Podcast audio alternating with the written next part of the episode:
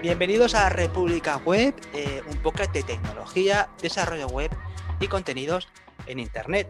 Yo soy Javier Archeni de javierarcheni.com, soy especialista en desarrollo web y en contenidos en Internet y presento este podcast para vosotros. Eh, ya estamos en el episodio 156, como decía, y eh, tengo como compañero de podcast al señor Andros Feñosa aquí en Valencia. ¿Cómo estás, Andros? Ese soy yo.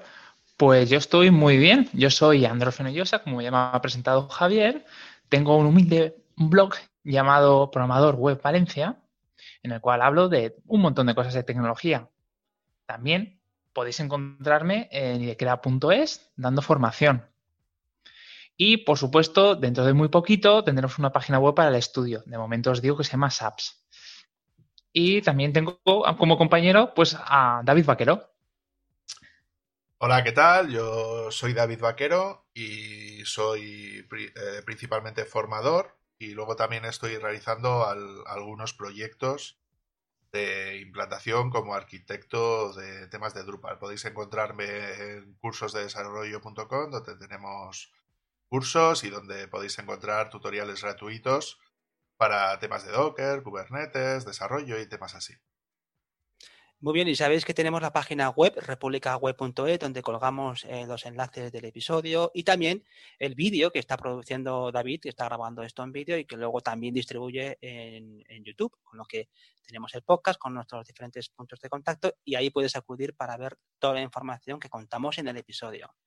Y ya empezando con el episodio 156, eh, ¿qué traemos hoy? Pues yo lo que le he propuesto aquí a los compañeros es, hacía tiempo que teníamos ahí la idea de comentar artículos o noticias que nos llegaban de, medios tecnológicos y que nos parecían interesantes de, eh, para, ah, para indagar o por lo menos para profundizar en ellas, porque muchas veces eh, esos artículos dan mucho de sí, ya no solamente en la parte de, la información que contienen, tanto sea de opinión como si es pura, pura información, pero eh, me parecía interesante traer aquí en común esos artículos porque podemos sacar ahí, les podemos sacar punta y podemos aprender entre todos de las cosas que se cuentan. Eh, lo que vamos a hacer es que yo voy a traer, he traído mi artículo, eh, Andros ha traído el suyo y David ha traído otro. Y entre los tres, pues os comentamos y, vais a ver que son súper interesantes. El primero es uno que ya eh, coloqué en nuestro grupo de malditos webmasters en Telegram. Tenemos un, como ya sabéis, tenemos un grupo y si no lo sabéis os recomendamos que os suscribáis, eh, un grupo en Telegram que se llama Maldito Webmaster y yo ahí coloqué un artículo de uno de los eh, desarrolladores web más conocidos a nivel internacional que se llama Chris Coyer, que es creador, de, entre otras cosas, entre otras muchas cosas, él es creador de CodePent, que es, una, es un sitio, eh, aparte de imprescindible, es un sitio completísimo para ver código en funcionamiento, código web. La cuestión está que Chris Coyer suele ser una persona que tiene, eh, tiene esa habilidad de hablar muy bien sobre el entorno y sobre la profesión de desarrollo web, tanto en la parte de, frontend, que él está considerado como un frontend, pero también eh, en todo lo que es la profesión en sí. Eh, este artículo se llama Cuando el frontend significa realmente full stack es una tiene el subtítulo eh, se publicó en la, en, la publica, en, el magazine increment.com que es un magazine tanto de em, digital como impreso. Y este artículo eh, a mí me pareció espléndido en la parte que indican ellos que son reflexiones en lo que son las responsabilidades cambiantes de los desarrolladores frontend. Y no es menos cierto, yo creo también vuestra opinión, eh, es un artículo que compartimos, por supuesto, en las notas del episodio, y lo que quiero poner en común con vosotros es el acierto que tiene Chris Collier siempre en leer lo que es la, profesión esta de, desarrollo web. Una profesión que, como él dice, y a mí me parece súper acertado. Empiezas a leer, es un artículo en inglés, ¿eh? eso por siempre por delante, pero es, una, es un artículo que me parece muy valioso porque va describiendo todo lo que es, eh, los tres lo hemos leído, pero eh, si lo leéis, va describiendo muy bien cuáles son esas responsabilidades que ha tenido siempre la persona que hace un sitio web, pero cómo van cambiando y cómo se han ido estructurando en diferentes perfiles profesionales, pero cómo eh, parece como que los desarrolladores frontend se han ido cargando de responsabilidades, han ido ampliando sus responsabilidades de forma que hoy eh, un desarrollador frontend, una persona que se encarga del navegador, está, eh, es responsable, mejor dicho, de prácticamente todos los elementos que constituyen el funcionamiento de un sitio web. Él, eh, ya de entrada, para que no sea yo solamente hablando sobre el artículo, a ti, Andros, ¿qué te parece esa, esa percepción de que un desarrollador frontend al final lo que quiere decir es que se ha convertido en un desarrollador full stack? Es que cuesta decirle que no a este hombre, ¿eh? con mm, toda su trayectoria y todo lo que ha dicho. Bueno, te puedo empezar diciendo de que yo he notado o, percibo una evolución de la forma de interactuar con la web. Y eso implica de que ahora se ha hecho todo como más accesible. Eh, lo que antes dábamos por hecho, por poner un ejemplo muy sencillo, de que tenemos un campo, que tú seleccionas un archivo, pulsas otro botón y se sube, ahora tiene una complejidad. Tienes que arrastrarlo, tiene que haber una barra de, carga en el progreso, que te diga cómo se está subiendo, tiene que ser bonito, tiene que estar animado para subir un archivo. Entonces, ahí de repente tienes que ser animador, tienes que conocer cómo funciona un backend, tienes que ser un buen diseñador. Y además, como no manejes JavaScript, estás muerto desde un inicio engloba todo. Necesitamos manejar tanto lo que sería el aspecto visual como todo lo que va a pasar en la trastienda para que la parte visual funcione como necesita el usuario. Y digamos, y seamos sinceros, las herramientas, las etiquetas de HTML no han variado mucho en estos años, son las mismas. Lo que pasa es que le mm. ponemos capas. Mm. Jugamos con, con JavaScript para adulterar, para, para expandir. Y, eh, y, claro, las ofertas de empleo, ¿qué pasa? Que antes te decían, con que sepas manejar Bootstrap, aquí ya puedes entrar. Y ahora, no, señor, tienes que manejar JavaScript bastante bien. Y si no manejas un servidor, estás muerto, estás perdido. Mm. Aquí fíjate que este tiene frases de oro, porque hay que reconocerle que tiene algunas frases que son muy, muy buenas. Eh, él empieza diciendo que, aparte de que él se enamoró, eh, él comenta que él se enamoró del desarrollo frontend en el momento en el que descubrió el archivo style.css dentro de lo que es el WordPress. Él cuando se dio cuenta de que, ostras, yo aquí tengo un archivo eh, de hoja de estilo en el que yo puedo modificar el tema a mi antojo, él parece que se interesó ya Fijaros en qué año sería eso, pero ya hace tiempo. Pero eh, lo que viene a demostrar es, eh, una de sus frases de oro es que el desarrollo de frontend, y leo así eh, lo que comenta él, es, está en la intersección del arte y la lógica, los negocios y la expresión, el cerebro izquierdo y el cerebro derecho, el diseño y el nerd, ¿no? El nerd entendido como el empollón, ¿no? Cada eso tiene una, una ratón de biblioteca. Y eso me encanta.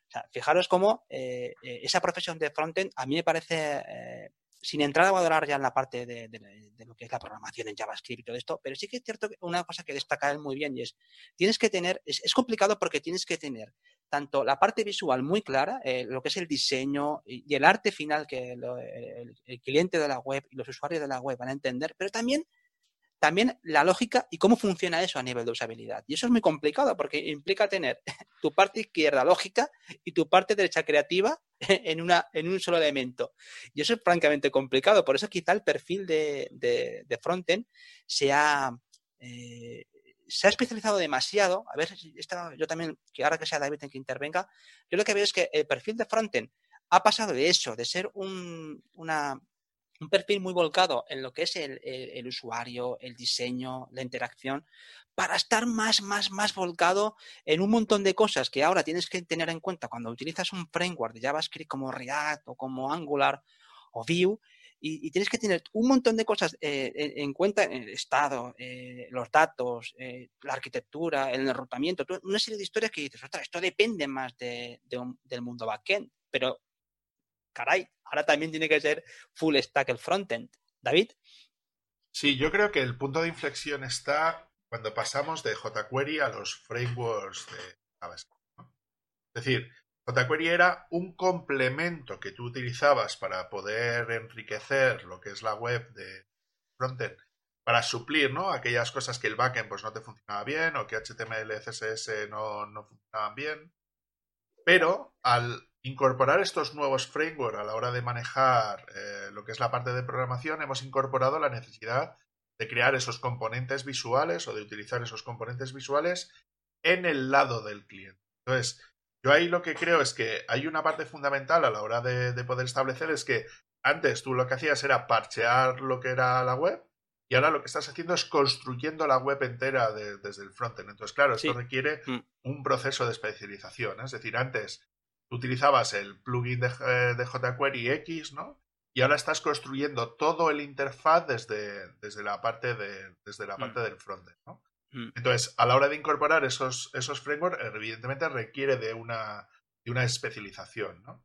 Cosa que antes simplemente Django frameworks de, pues de Java como Strut o como Spring, tú lo que hacías es que toda esa parte de la parte visual lo hacías mediante las plantillas que, te mm. ofrecía lo que era la parte backend, ¿no?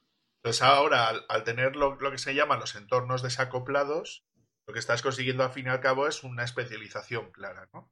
Es decir, la, la parte backend se dedica única y exclusivamente a la gestión de los datos, el enganche contra la base de datos, la creación de los API REST o GraphQL en el caso de los más avanzados.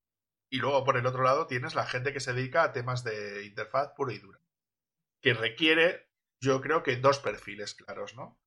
Uno es el perfil más especializado en la programación de lo que es el interfaz en sí, ¿vale? Es decir, de lo que sería la programación frontend como tal, es decir, estamos trasladando la persona que antes hacía la programación antes de llegar a las plantillas, incluido lo que es la plantilla básica, y ahora la parte de UX está cubriendo la parte de usabilidad, la, todo lo que decía Andrés antes, ¿no?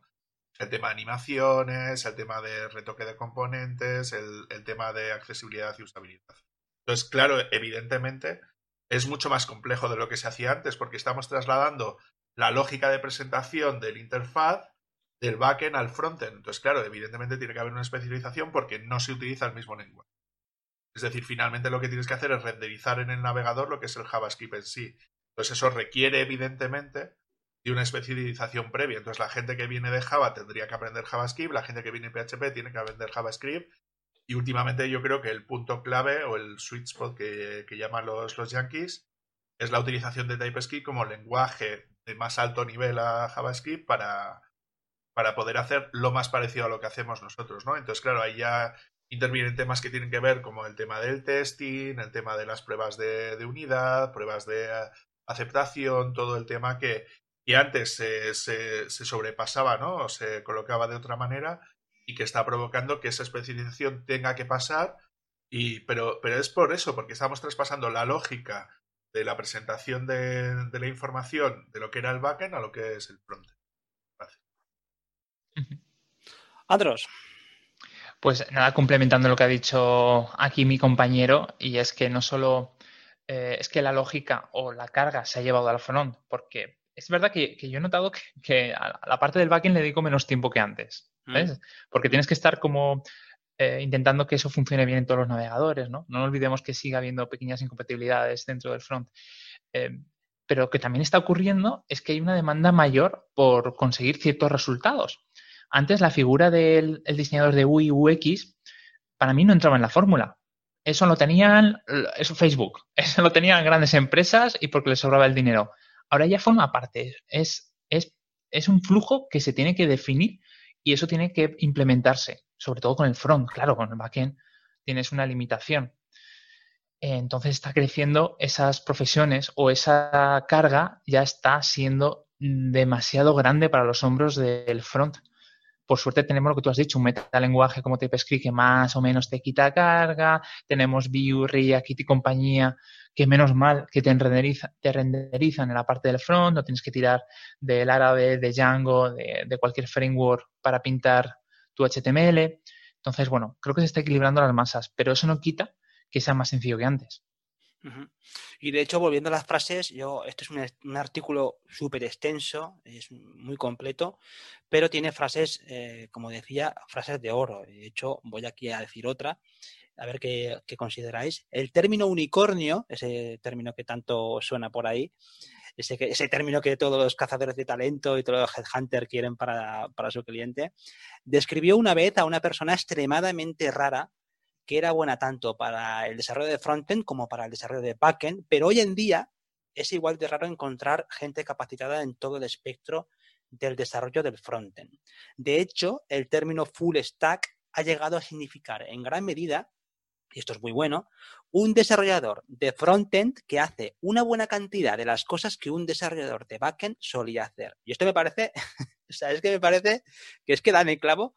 A mí me parece que el clavo Totalmente, o sea, 100%. Mm. O sea, eh, fijaros como eh, el frontend cada vez parece que sin quitarle ningún mérito, ninguna responsabilidad al backend, que también las tiene, pero fijaros como la responsabilidad del frontend es como que tú estás en tu mesa de trabajo y de repente te empiezan a meter carpetas, ¿no?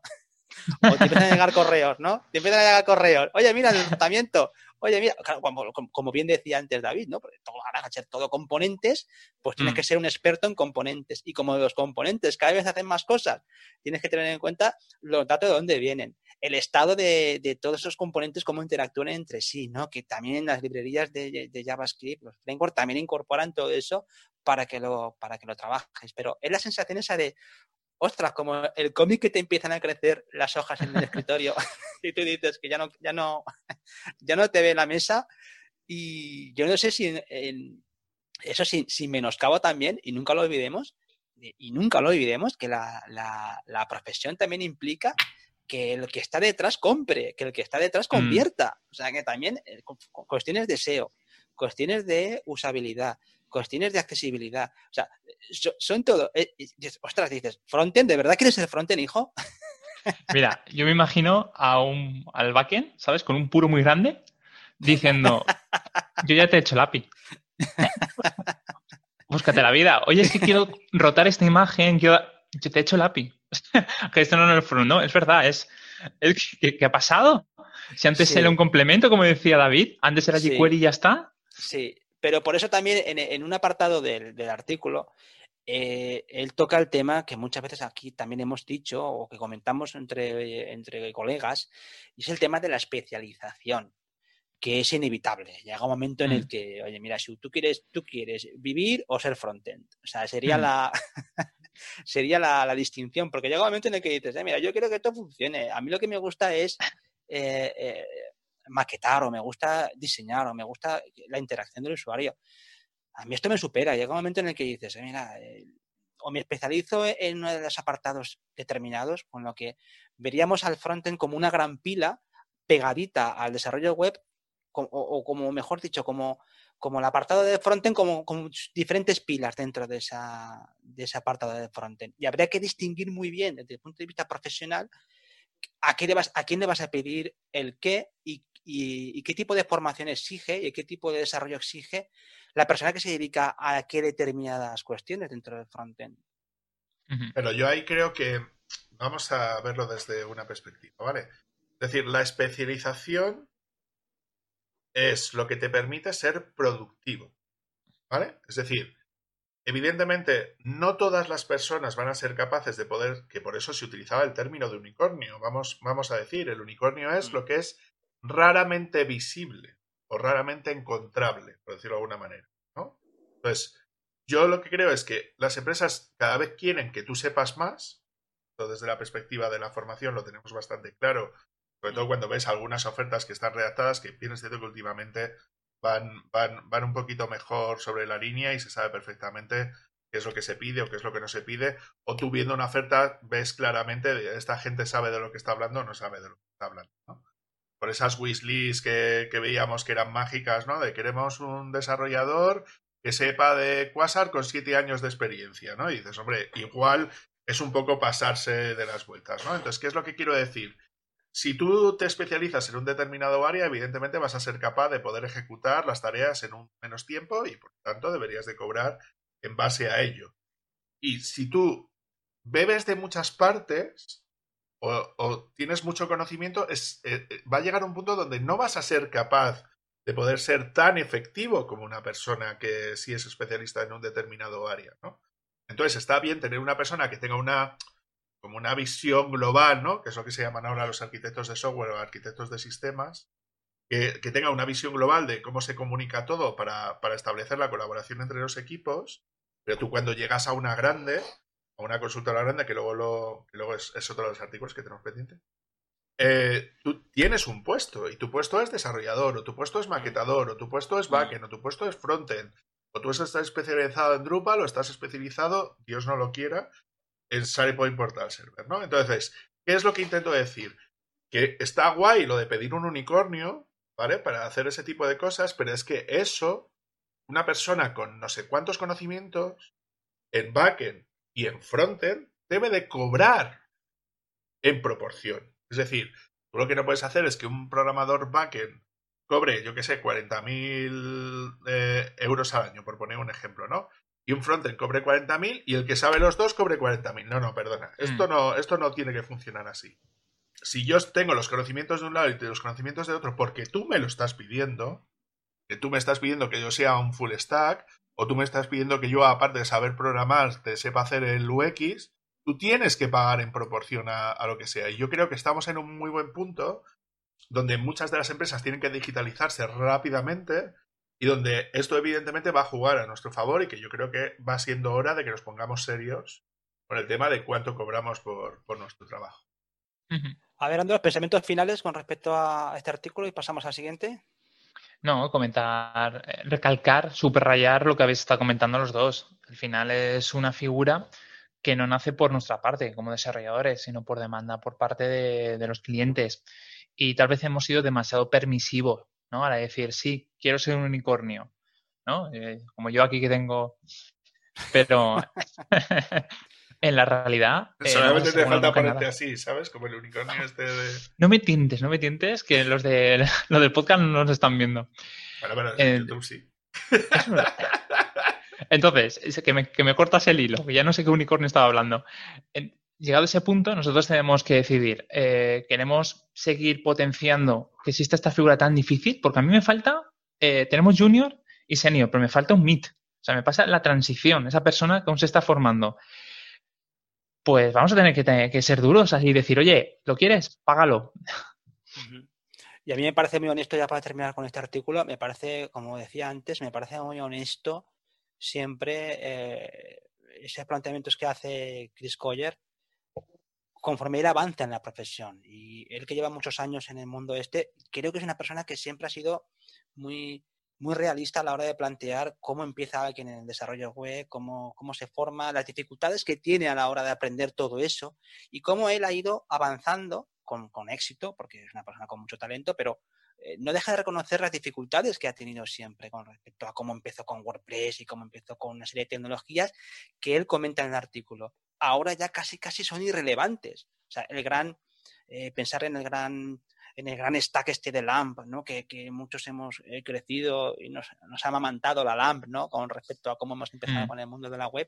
Y ahora pensar cómo es, todo eso se ha roto y has mm. tenido que ponerte al día y has tenido que actualizarte y aprender nuevas tecnologías muy relacionadas con el backend. Yo creo que eso es muy cierto por parte de, Chris, ¿no? De, ostras, me he metido en un terreno en el que jamás hubiera pensado que me hubiera metido. Yo no sé si a, la inversa también se está produciendo. Quizá también hay una fuga de, perfiles de backend hacia, hacia el frontend. Pero eh, lo que sí que es verdad es que tendrás que decidir eh, a qué te quieres dedicar y ser muy bueno en, cierta capa de, la pila, porque si no, eh, eh, corres el riesgo de perderte, ¿no? De decir, bueno, es que ya no sé ni por dónde empezar. Mm.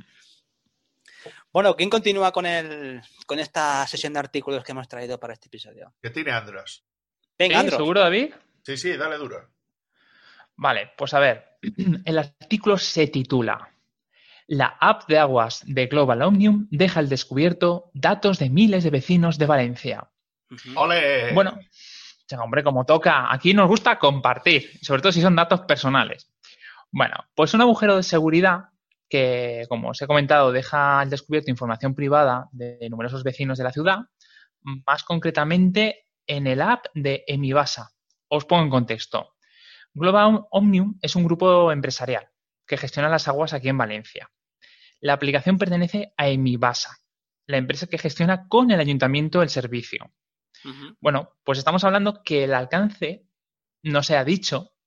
Ha habido bastante, bueno, iba a decir cobardía, pero digamos, han sido muy cautos a la hora de dar información. De hecho, no han publicado nada en el blog ni han avisado a los usuarios, a los cuales tú, Javier, y yo somos, estamos afectados.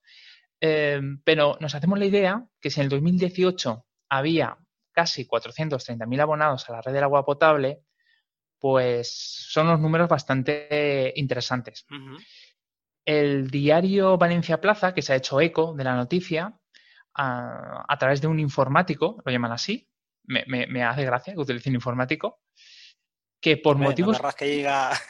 no, bueno, pero puede ser... desarrollador, puede ser pues creación de... ya eso es pedirle mucho al periodista, ¿no? Bueno, bueno, pues suelta cada perla en, el artículo que, que, hay una mezcla rara.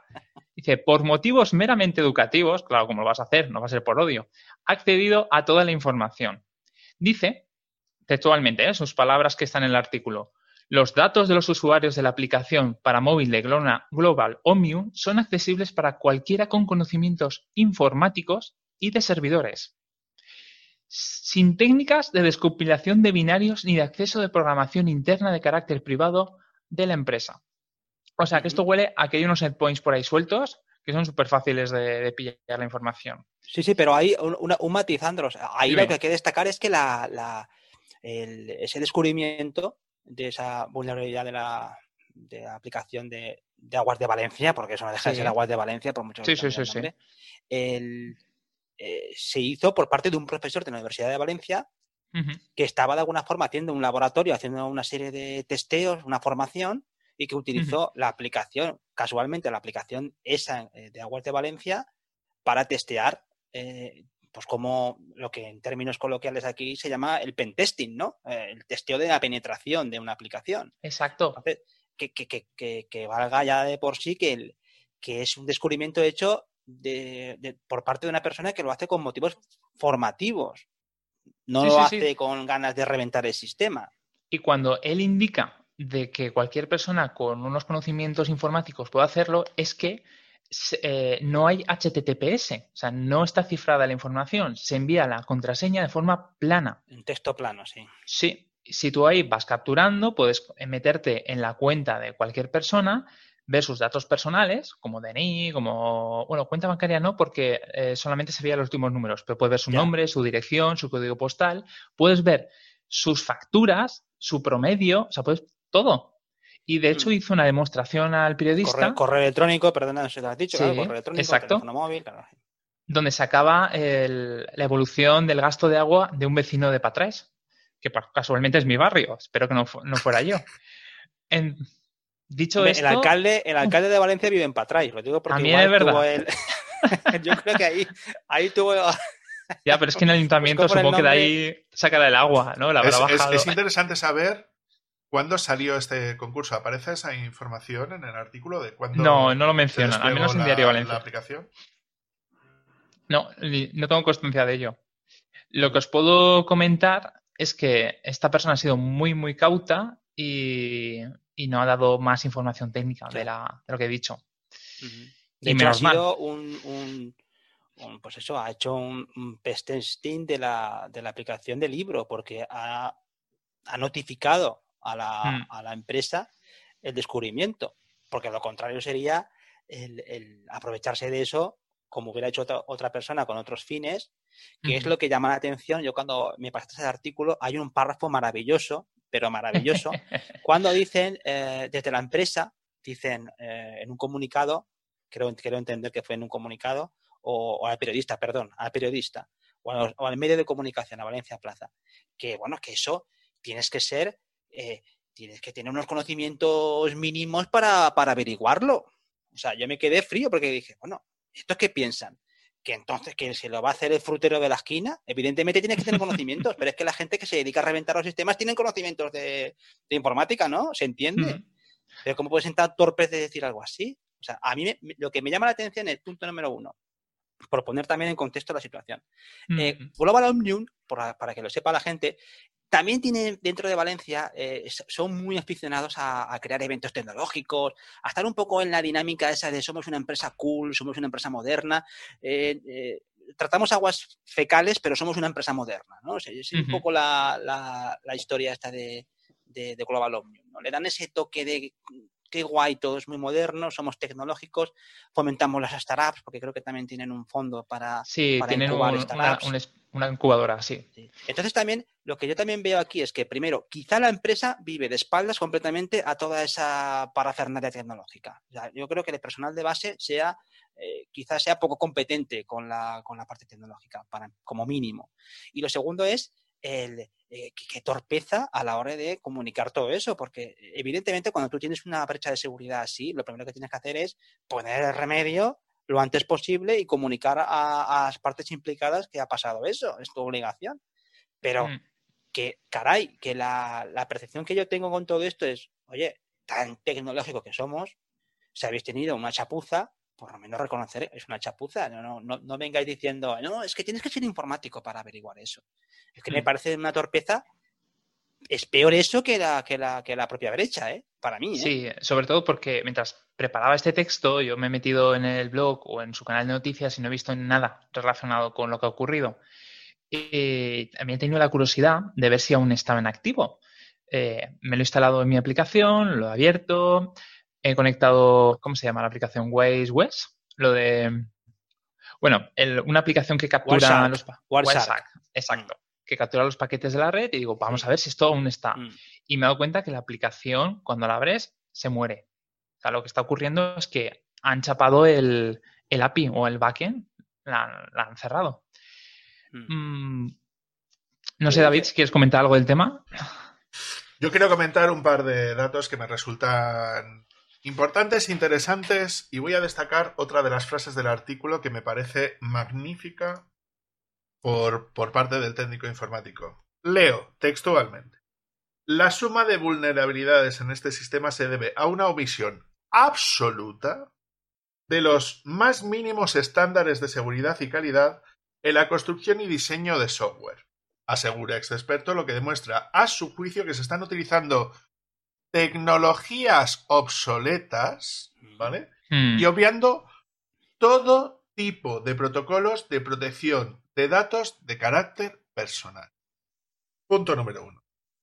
Punto número dos. La LOPD tendrá que tomar cartas en el asunto. Es decir, es decir, la, la LOPD, pues si no lo sabéis, es, la, es la ley de la ley orgánica de protección de datos, donde hay una agencia de protección de datos que tendrá que tomar cartas en el asunto y yo de ellos le metería la multa de su vida. No solamente por mm. el hecho de que ha habido una brecha de seguridad, de que alguien ha podido entrar, sino debido a que no se ha colocado ninguna medida ¿vale? Ninguna medida para asegurar el servicio, como bien decía Andros, a la hora de poder acceder a los a lo que son los datos que son propiedad de, en este caso, ¿no? De Aguas de Valencia, ¿no? Como, como, como comentabais.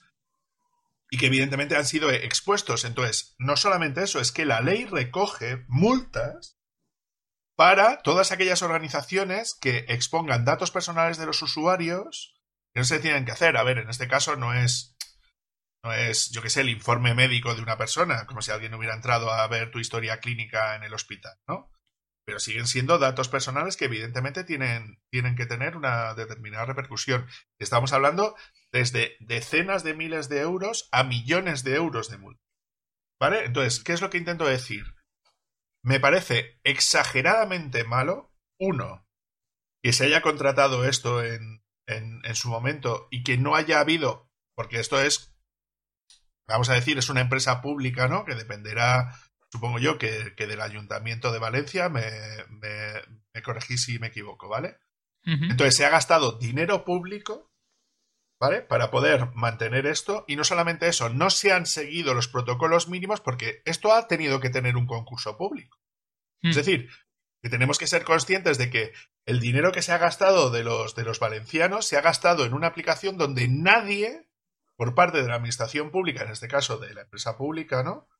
Se ha cerciorado de la seguridad de los datos que se iban a almacenar ahí. Entonces, ya no solamente la culpa de la empresa, ¿no? Que, que ha desarrollado esta determinada labor, sino es la culpa de la administración de la empresa pública, en este caso, ¿no? Que es la responsable de garantizar que ese dinero se ha gastado consecuentemente bien y que ese proyecto técnicamente era correcto. Entonces, hay una doble responsabilidad. Uno, porque puede ser que a ti te entreguen algo y que no esté bien y que tú digas, oye, esto no está bien, corrígelo. Es una puta mierda tener este servicio web que no tiene ni, ni HTTPS. Que tú le envías la contraseña en plano. ¿Qué me estás contando? ¿No? Es decir, es decir, que la administración podría haber dicho, oye, eh, esto está mal, eh, corrígelo. Y en una actualización, ¿sabes? Antes de que se haga la entrega. Pero es que alguien ha firmado eh, en ese contrato público ha dicho, está todo correcto. ¿Quién es esa persona? Yo quiero saberlo. ¿No? Es decir, ¿quién es esa persona que ha dado el ok a este proyecto diciendo está todo guay? Entonces, yo, yo creo que hay que exigir responsabilidades, que se sepan cuáles son las personas que han sido responsables de este proyecto y evidentemente lo, que, lo primero que te dice la LOPD es que ante un caso de intrusión, lo primero que tienes que hacer es comunicarlo tú a la Agencia de Protección de Datos. Y, evidentemente, tú tienes que ser lo suficientemente transparente como para que tus usuarios sepan que eso ha sucedido. Es decir, ole por Valencia Plaza, por haber conseguido esta exclusiva, vamos a decir, es que esto, ¿sabes? Es decir, tendría que estar en la propia web. Oye, hemos sufrido este ataque, tenemos tal, estamos realizando cambios, disculpadnos. No hay nada. O sea, no hay ningún tipo de responsabilidad. No, no, aquí hay que exigir todas las responsabilidades del mundo para con esta empresa.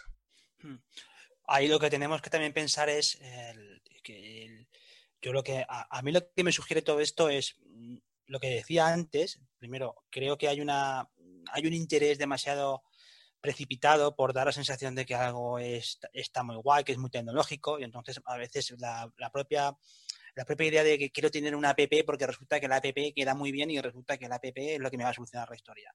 Cuando igual esto es ficticio lo que voy a decir, igual pensemos, oye, mira, si tengo una página web que ya está construida con unos criterios, que ya está en funcionamiento, que lleva un tiempo funcionando, que hay un técnico que debe detrás, no, no, no, tiene que ser la app. Y la app la hay que hacerla deprisa y hay que hacerla bajo unos criterios no de seguridad, sino de ligereza y de apariencia.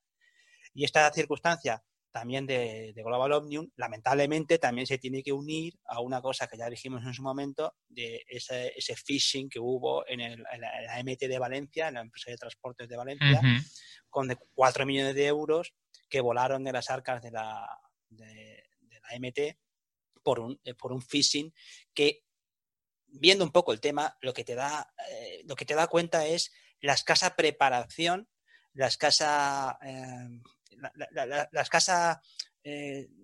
Conocimiento tecnológico que tiene mucha gente con responsabilidad en, muchos ámbitos que mueven muchísimo dinero. Y lamentablemente también se une a otros capítulos tristemente recordados aquí en Valencia con respecto al agua, que no deja de ser, pues eso, de estos dejan a los sopranos, los dejan a la altura de, vamos, de, de las carmelitas descalzas, ¿sabes? O sea, que al final todo esto lo que termina por demostrarse es que la, tecnología es una especie de cosa eh, de marketing, de marketing y no tanto una cosa de, funcionamiento real y de información de datos de los usuarios. Que lamentablemente lo tengo que decir, esto no va a quedar en, esto va a quedar en nada, ya lo digo yo, va a quedar en nada. Nadie va a pedir responsabilidades y seguramente alguna sanción por parte de la agencia de protección de datos caerá. Pero bueno, ¿quién paga de todo esto? el recibo del agua vendrá con una partida especial para pagar el, O sea, que también pensemos eso, ¿no? Que, lamentablemente el sector público o semipúblico está poco preparado y, precisamente David trae otra noticia, otra columna. Espera, espera, espera. Antes, de que termines. Pero está relacionado, ¿eh? eh solamente quiero hmm. comentar un pequeño detalle. Quiero nuestra audiencia, simplemente para que vea cómo va todo el tema, vaya a la página emibasa.es y que compare la home de Emibasa, que es una institución pública dependiendo del Ayuntamiento de Valencia, y que la compare con la de Global Omni. Si sois capaces de encontrar hmm. las diferencias, me lo decís. Hmm. Pero yo no veo ninguna diferencia entre ambos software. ¿Sabes? Entonces, ¿qué hmm. es lo que creo? Es que, es que le han vendido la solución que ellos tienen a ellos y estoy por jurar que sus propias aplicaciones van a tener exactamente los mismos problemas porque es exactamente el mismo software. Mm. Por eso, cuando eso me parece gravísimo, gravísimo. Desde el departamento de informática de, de, Global Omnium te dicen, no os preocupéis, eso, eso te sale o lo encuentras si sabes de informática, si no sabes de informática, tus datos están a salvo, ¿sabes? O sea, es una cosa de. es una cosa de. fantástica yo quiero dejar una, un par de preguntas que me he hecho cuando estaba leyendo el artículo, ¿vale? No, hace falta que me las respondáis, pero la, es ¿con cuánto software obsoleto vivimos cada día? ¿no? Sobre todo en la administración pública. Claro, eso, por eso decía que es el tercer artículo que trae David. Sí, sí, sí, que está totalmente relacionado, pero eh, ¿cómo puede ser que no haya más auditorías? Porque también lo, parece ser que lo que ha ocurrido es que había ciertos certificados que caducaron y por dejadez, por no hacer ningún tipo de mantenimiento eh, o algún tipo de cambio de la aplicación y esto habrá pasado con esta y, a saber con cuántas. O sea, ¿qué mm. pasa? ¿Que la aplicación o la página web termina cuando se termina de desarrollar? No, señor. Tiene que haber un mantenimiento, tiene que haber alguien que esté detrás ajustando, renovando. Yo ahora mismo, por poneros un ejemplo, saco una aplicación a las tiendas y en un año deja de funcionar porque se me caduca el certificado de que envía la push notification. Mm, la tienda puede ser que también se acabe el periodo del que puedo tenerla y si no lo he pagado, pues también me la quitan. Y más cosas. Claro, la culpa que vendría a mí, al cliente. Tú tendrás unas condiciones que tú prestas el servicio hasta, hasta cierto punto, ¿no? Y si no renuevas, con las páginas web, y tú no hay mantenimiento de una página web, no hay responsabilidad, tú cuelgas la página web y el cliente es responsable de su página web. Es que es de cajón. Lo que pasa es que en el caso este de Global Omnium es llamativo, sobre todo por, por la, apariencia, la apariencia que da la empresa de desconocimiento total. yo lo que veo es que hay, creo que lo hemos dicho, todo esto apunta a que es una especie de, trabajo subcontratado, hecho desde fuera. En la empresa viven de espaldas a estos proyectos y no nos estamos metiendo con Global Omnium. O un poquito sí, pero lo, que lo que ponemos encima de la mesa con este artículo es eh, que no hay cultura tecnológica, que las cosas se contratan, no hay gente responsable detrás, la gente que es responsable tampoco, tampoco sabe muy bien de qué va todo esto y que, cuenta más en la parte de apariencia tecnológica, ese lacito tecnológico que a todo el mundo le gusta. Mira, ¿ves? En el iPhone puedes ver tu recibo del agua, ¿ves? Eso, eso mola, pero mm. lo que hay detrás, las tripas, las tripas, el funcionamiento, el mantenimiento, todo eso no es bonito. Eso lo mm. tiene que hacer quien lo tenga que hacer, pero yo no lo voy a hacer porque no es bonito. Claro. Mm. Bueno, señores, ya pasamos al tercero, ¿no? Al tercer artículo. Mm. Vale. Venga, arranca. Bueno, pues el tercer artículo, para que le echéis un vistacillo, es un artículo publicado en el Confidencial por, parte de Eduardo Manchón, eh, titulado Las consultoras están matando a la industria. Dos La digitalización made in Spain hace agua, ¿no? Entonces, aquí lo que hace más o menos es eh, un poquito hacer como un repaso, ¿no? Eh, a lo que sería el uso de, de, la tecnología por parte tanto de grandes empresas como de administraciones públicas intentando incidir en una serie de, ideas clave que os, que os, voy a ir pasando para que, para, para que las podamos comentar. ¿no? Entonces, él empieza describiendo el caso de los casos de una web mal hecha, utilizada por prácticamente casi toda la población, que es el famoso caso de Renfe. Es decir, ¿cómo es posible que en un sitio como España, en una, en una empresa pública, Renfe, ¿no? que se encarga de, de, la, de, la, movilidad de todos los españoles a través de red viaria, ¿no? Es decir, de lo que sería trenes, ¿no? ¿Cómo es posible que una web como esa no se haya, o sea, ya no es el, es el reír de, de, la industria tecnológica, sobre todo comparado a cómo puede funcionar otros países distintos, y no solamente que no se está haciendo nada para arreglar esa determinada situación, ¿no? Es decir, volvemos al, caso que estábamos comentando con, anterioridad, ¿no? Es decir, ¿qué pasa con el mantenimiento de esa aplicación? ¿Es que nadie lo hace? ¿Es que nadie mejora su rendimiento? ¿Es que nadie va a preguntarse por qué eso no va así? Es decir, ¿quién es la empresa adjudicataria de esa web? ¿Quién la diseñó en su momento? ¿Quién la entregó? ¿Vale? Porque es posible que se haya podido entregar en un determinado momento, pero claro, eso en un mantenimiento tiene que tenerse en cuenta. ¿Quién toma las decisiones ahí, no? Entonces, hace una especie de, pues de, razonamiento que lo que dice, a ver, en España lo que tenemos es que la mayor parte de las consultoras, vamos a decir, son las responsables de la mejora tecnológica, tanto de la administración pública como por parte de las, de las, de las grandes empresas, ¿no? Entonces, ¿qué ha pasado eh, desde el principio, no? Lo que ha pasado es que Tú lo que tienes es que la mayor parte del know-how, es decir, la mayor parte del conocimiento tecnológico, no está en la empresa. La mayor parte del conocimiento tecnológico no está en la administración pública. La mayor parte del conocimiento está fuera, dentro de una determinada constructora. ¿no? Entonces, claro, en el caso de una administración pública, bueno, podría tener más o menos sentido que tú no tengas ese conocimiento y que, y que tengas que tirar de, del sector privado a la hora de hacer cosas de ese estilo. Aún así, me gustaría poder decir que, por ejemplo, el Instituto Fraunhofer, que es un instituto súper tecnológico, por ejemplo, responsable de eh, los estándares, por ejemplo, de los códecs de audio y códecs de vídeo. Todo el mundo conocemos MP3 y MP4. Y, no deja de ser algo que está financiado con dinero público, es una institución privada, pero financiada con dinero público que hace la innovación. Entonces podría decirse que la innovación está siendo fomentada por el sector público. Pero ¿qué es lo que está pasando? Que al fin y al cabo, las consultoras lo que quieren hacer es facturar horas. Es decir, una consultora vive de facturar horas. cuantas más horas, mejor. Cuantas más horas de mantenimiento tengas que facturar, mejor, ¿no? Entonces, no sé si vosotros tenéis la misma sensación que, que yo tengo.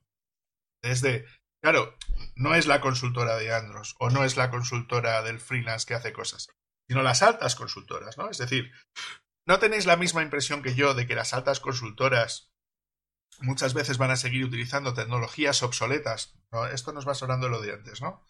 Tecnologías obsoletas que ya tienen desarrolladas y que pueden vender a un, a un coste bajo a costa de problemas de seguridad, a costa de, eh, dejar aplicaciones morir, ¿no? Porque es, era lo que decíamos antes, ¿no? Que los mantenimientos no se están haciendo adecuadamente. Es decir, anda que no habrá aplicaciones y aplicaciones y aplicaciones, web apps, web apps, web, apps, ¿vale? Es decir, aplicaciones que se utilizan a nivel interno por parte de administraciones públicas y por parte de empresas que no se actualizan nunca, jamás, y que en vez de irlas evolucionando con el tiempo, irlas adaptando a, a, los, a los, distintos cambios, se, se, quedan en framework obsoletos, ¿no? Es decir, no sé si vosotros tenéis la, la misma sensación Andros, que este respecto. Opino que no, que hacen muy bien las culturas grandes, todo lo hacen, lo, son cuidadosos, todos sus vendedores eh, están muy cualificados, entonces venden lo último. Pues claro, ahí hay un problema, es el negocio. Es el negocio. ¿Para qué vas a, formar a tus empleados en algo nuevo si al final tú vas a, facturar lo mismo? No, pierdes dinero por el camino.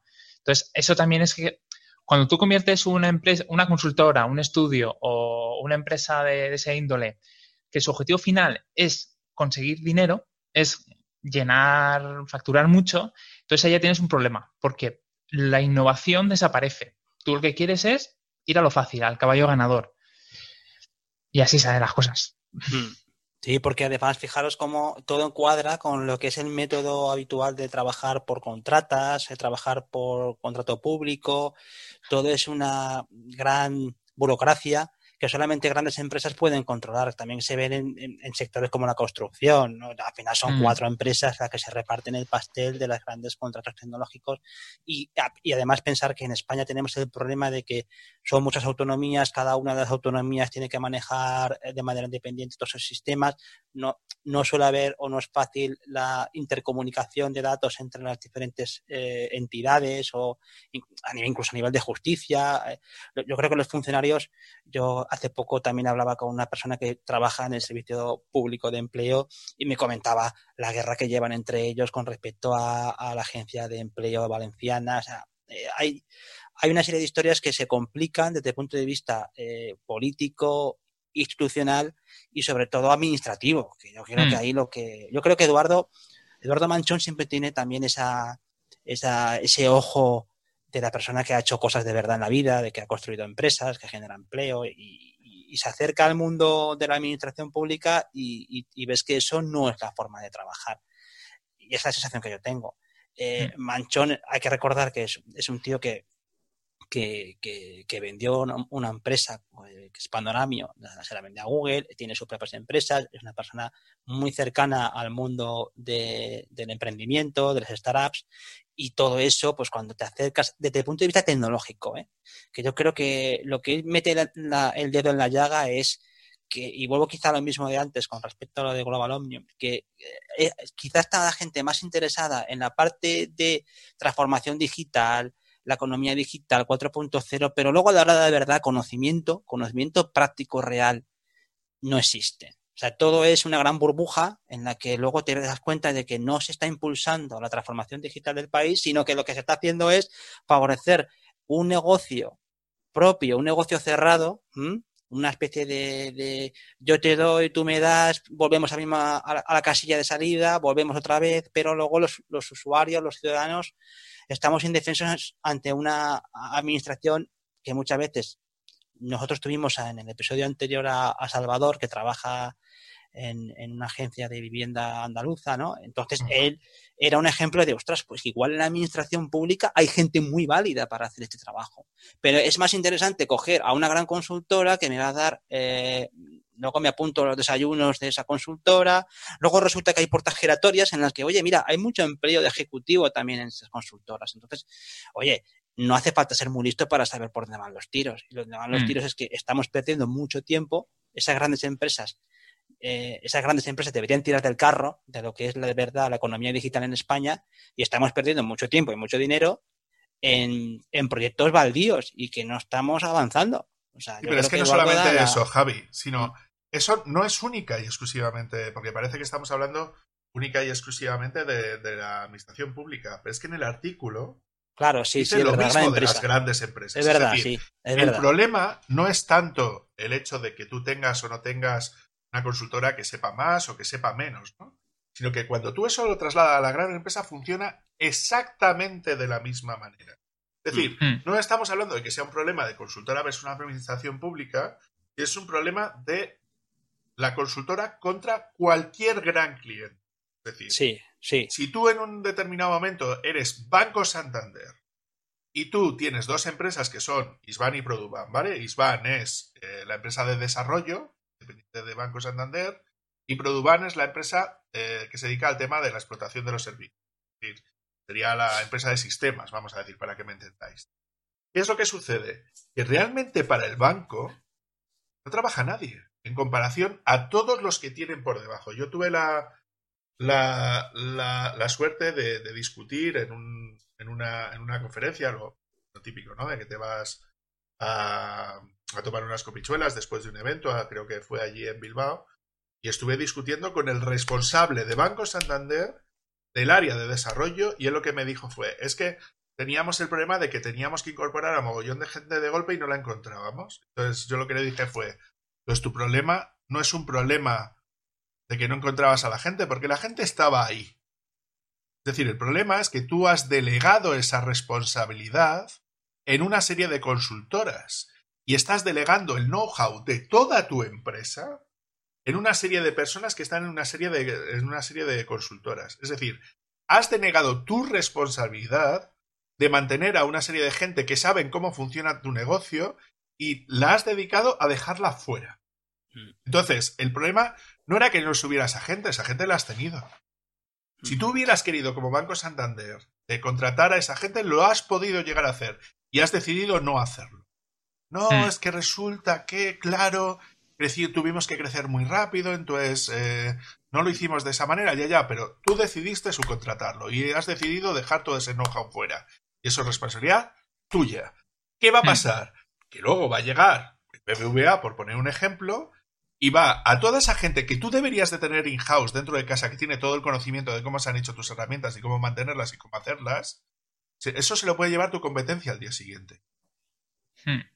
Entonces pierdes toda capacidad competitiva contra tus clientes porque estás haciendo que tus proveedores son los que tengan el conocimiento, no lo tengas tú.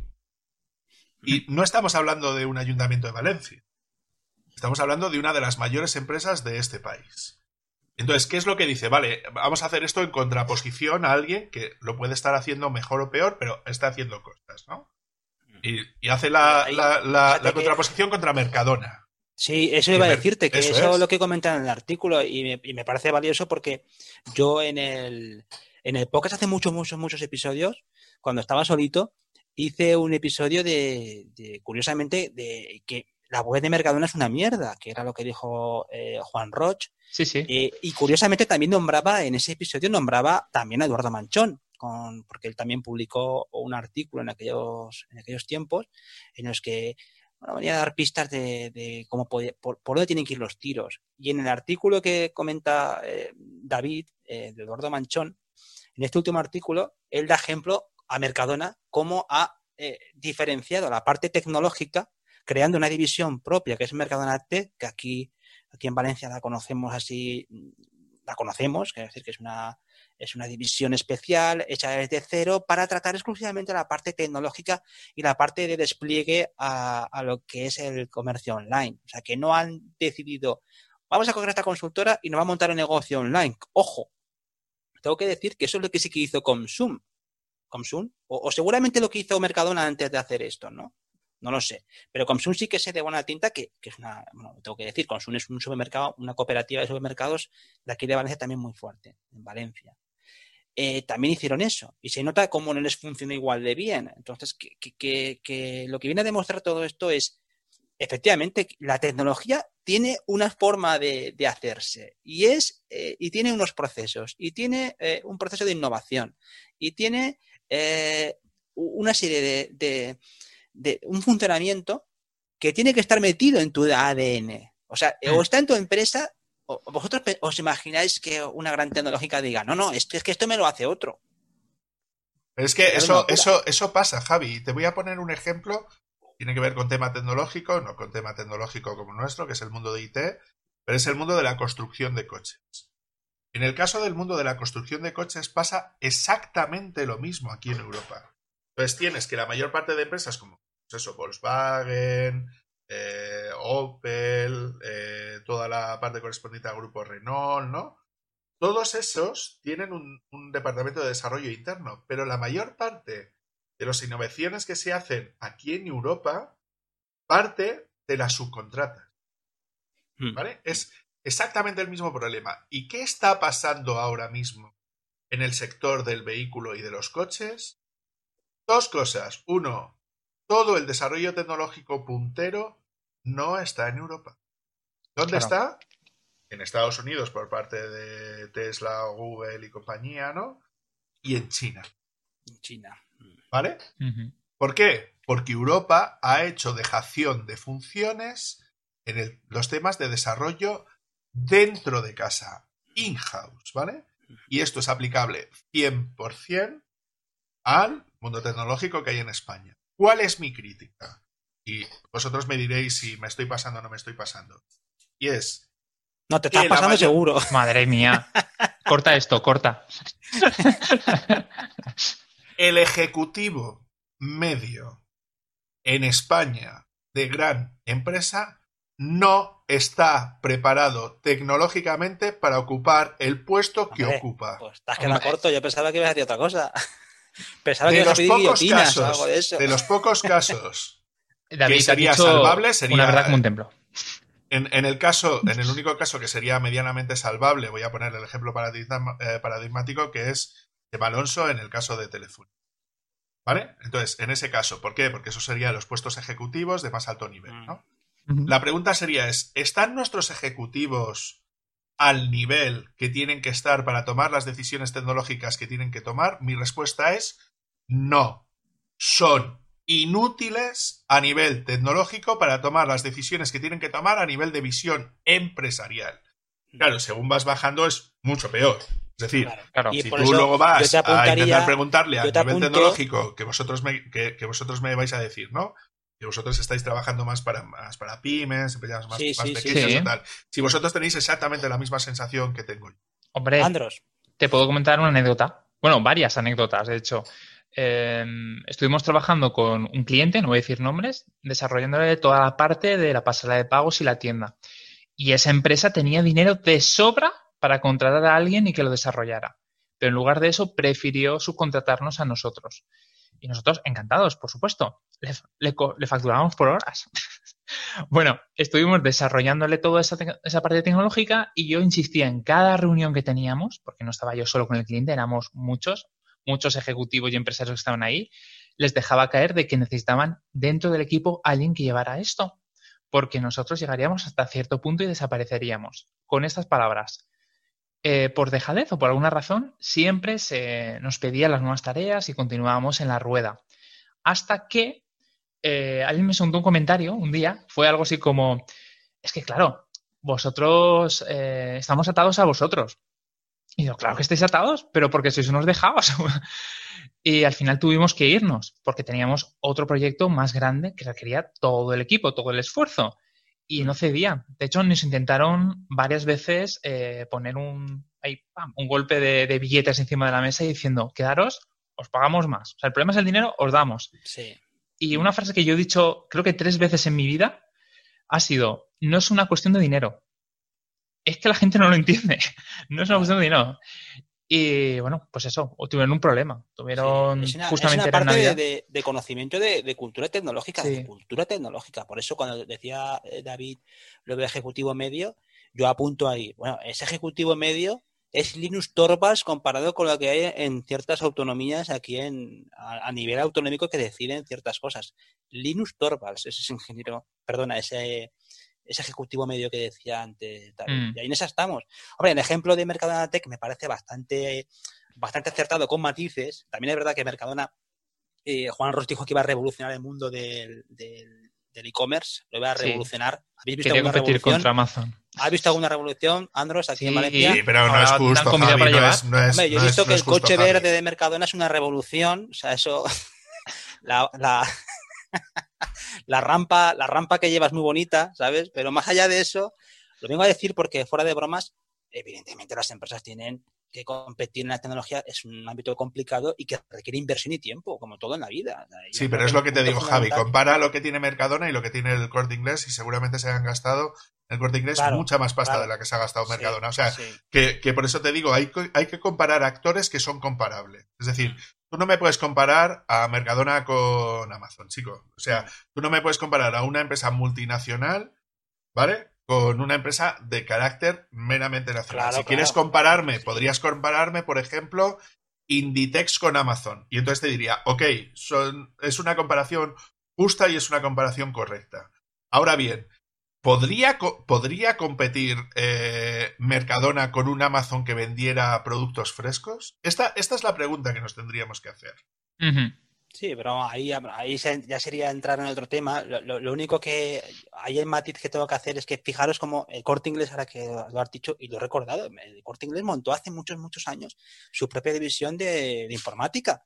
Ojo, y, y el enfoque era muy bueno quizás ese mm. enfoque de informática del corte inglés se malogró con el tiempo, pero bien pensado. Pero, no tienes sensación que, la, que, ¿eh? la, parte del departamento de informática del corte inglés está ahora para vender informática, no para informatizarse ellos. Sí, ya, pero bueno, pero que era, era una forma de decir, oye, mira, también era una división aparte. El, el corte inglés, y lo sé de buena tinta, tiene un problema analógico brutal. Parece ser que el tema de los pedidos se sigue pasando a papel, ¿eh? Antes de hacerse. O sea, mm hablamos de que tiene una infraestructura tan antigua que por mucha web nueva, que por cierto la han cambiado hace poco, que pongan, sigue habiendo un problema brutal detrás. Sí. sí, pero fijaros que Amazon ha competido de una forma brutal porque pensar que, Amazon se ha comido hasta la empresa que era, bueno, comido entre comillas, pero la empresa que era el paradigma de toda la informatización eh, Walmart. Walmart, que es la, empresa de distribución americana, que era el paradigma de la informática en su momento, era el no va más. O sea, que esos procesos tecnológicos y se la comió, pero por el mundo de Internet. Yo creo que ahí lo que hay que diferenciar es la informática desde el punto de vista de Internet, la venta online y luego lo que son los procesos tecnológicos de tu empresa, ¿no? Señores, yo creo que con esto ya hemos terminado, ¿eh? que llevamos una hora ya, una hora Estoy larga. de acuerdo, Javi. Vale. Eh, oye, pues ha sido un episodio especial, distinto a lo que veníamos haciendo en los últimos episodios. Ha sido más de tertulia, no sé cómo lo voy a llamar, imagino que aprovecharé el título de algún artículo de estos que hemos comentado. Eh, pues nada, volveremos. Quizá. Yo tengo propuesta de título, Javi. ¿Eh? Yo tengo propuesta de título, Javi. Ahora me la dices. Que el, el... Nada, con esto cerrar el episodio, ¿no, muchachos? Eso es. Ya está, ya hemos dicho todo. Nos hemos despedido al inicio, no tenemos nada más que decir. Espero que a, la gente le haya parecido interesante. Creo que los artículos lo son. Pondremos las notas, eh, los enlaces en las notas del episodio. Con, os recomiendo. El primero es en inglés, es verdad que es en inglés, pero oye, es muy comprensible y si lo pasas por el TPL, el traductor este te lo hace clavadito. ¿eh? O sea que hoy no tienes eh, excusa para leer en otros idiomas porque hay herramientas. Y nada más, ya sabéis que nos podéis encontrar en nuestra página web, republicaweb.es, donde ya veis que tenemos ahí todos los episodios y también colgamos dentro de lo que es las notas del episodio incluso lo que es eh, el vídeo que produce David en YouTube. ¿eh? También nos encontráis en el canal de curso de desarrollo de, David Vaquero, donde se curra la producción del vídeo. Estamos en, las plataformas de podcasting, estamos en Spotify, estamos en Evox, estamos en Apple Podcast, estamos en nuestro RSS propio, que es el que nos gusta más, que, el que nos permite llegar más cerca que vosotros y, saltarnos a las plataformas que son que van a lo suyo. Exacto, lo compilamos con amor. Exacto, tenemos nuestros perfiles sociales, tenemos nuestro Twitter, nuestro Telegram, nuestro grupo de malditos webmasters en el que también compartimos de vez en cuando este tipo de artículos. Y también tenéis el Buy Me a Coffee, ese espacio donde podéis hacer pequeñas aportaciones que nos ayudan a mantener los servidores en marcha, la transferencia y todo lo que implica tener este podcast en funcionamiento. A mí, para repetiros, eh, me podéis encontrar en javierchini.com, donde veréis los proyectos y algunos de los artículos que escribo con respecto al mundo tecnológico y de la web. ¿Y Andros? Mm, como ya he comentado, me podéis encontrar en mi página web, programadorwebvalencia.com, o me podéis encontrar en idecrea.es o en físico, que también existo en la realidad. Muy bien. ¿Y el señor David Vaquero? A mí ya sabéis que me tenéis, como has dicho antes, tanto en cursosdesarrollo.com como si buscáis en YouTube cursos de desarrollo. Pues nada, eh, a todos muchísimas gracias por escucharnos, gracias a nuestro patrocinador Global Omnium por, por este episodio y nos vemos en el próximo. Un saludo a todos. Portaos bien. Quedaos en puta puta casa.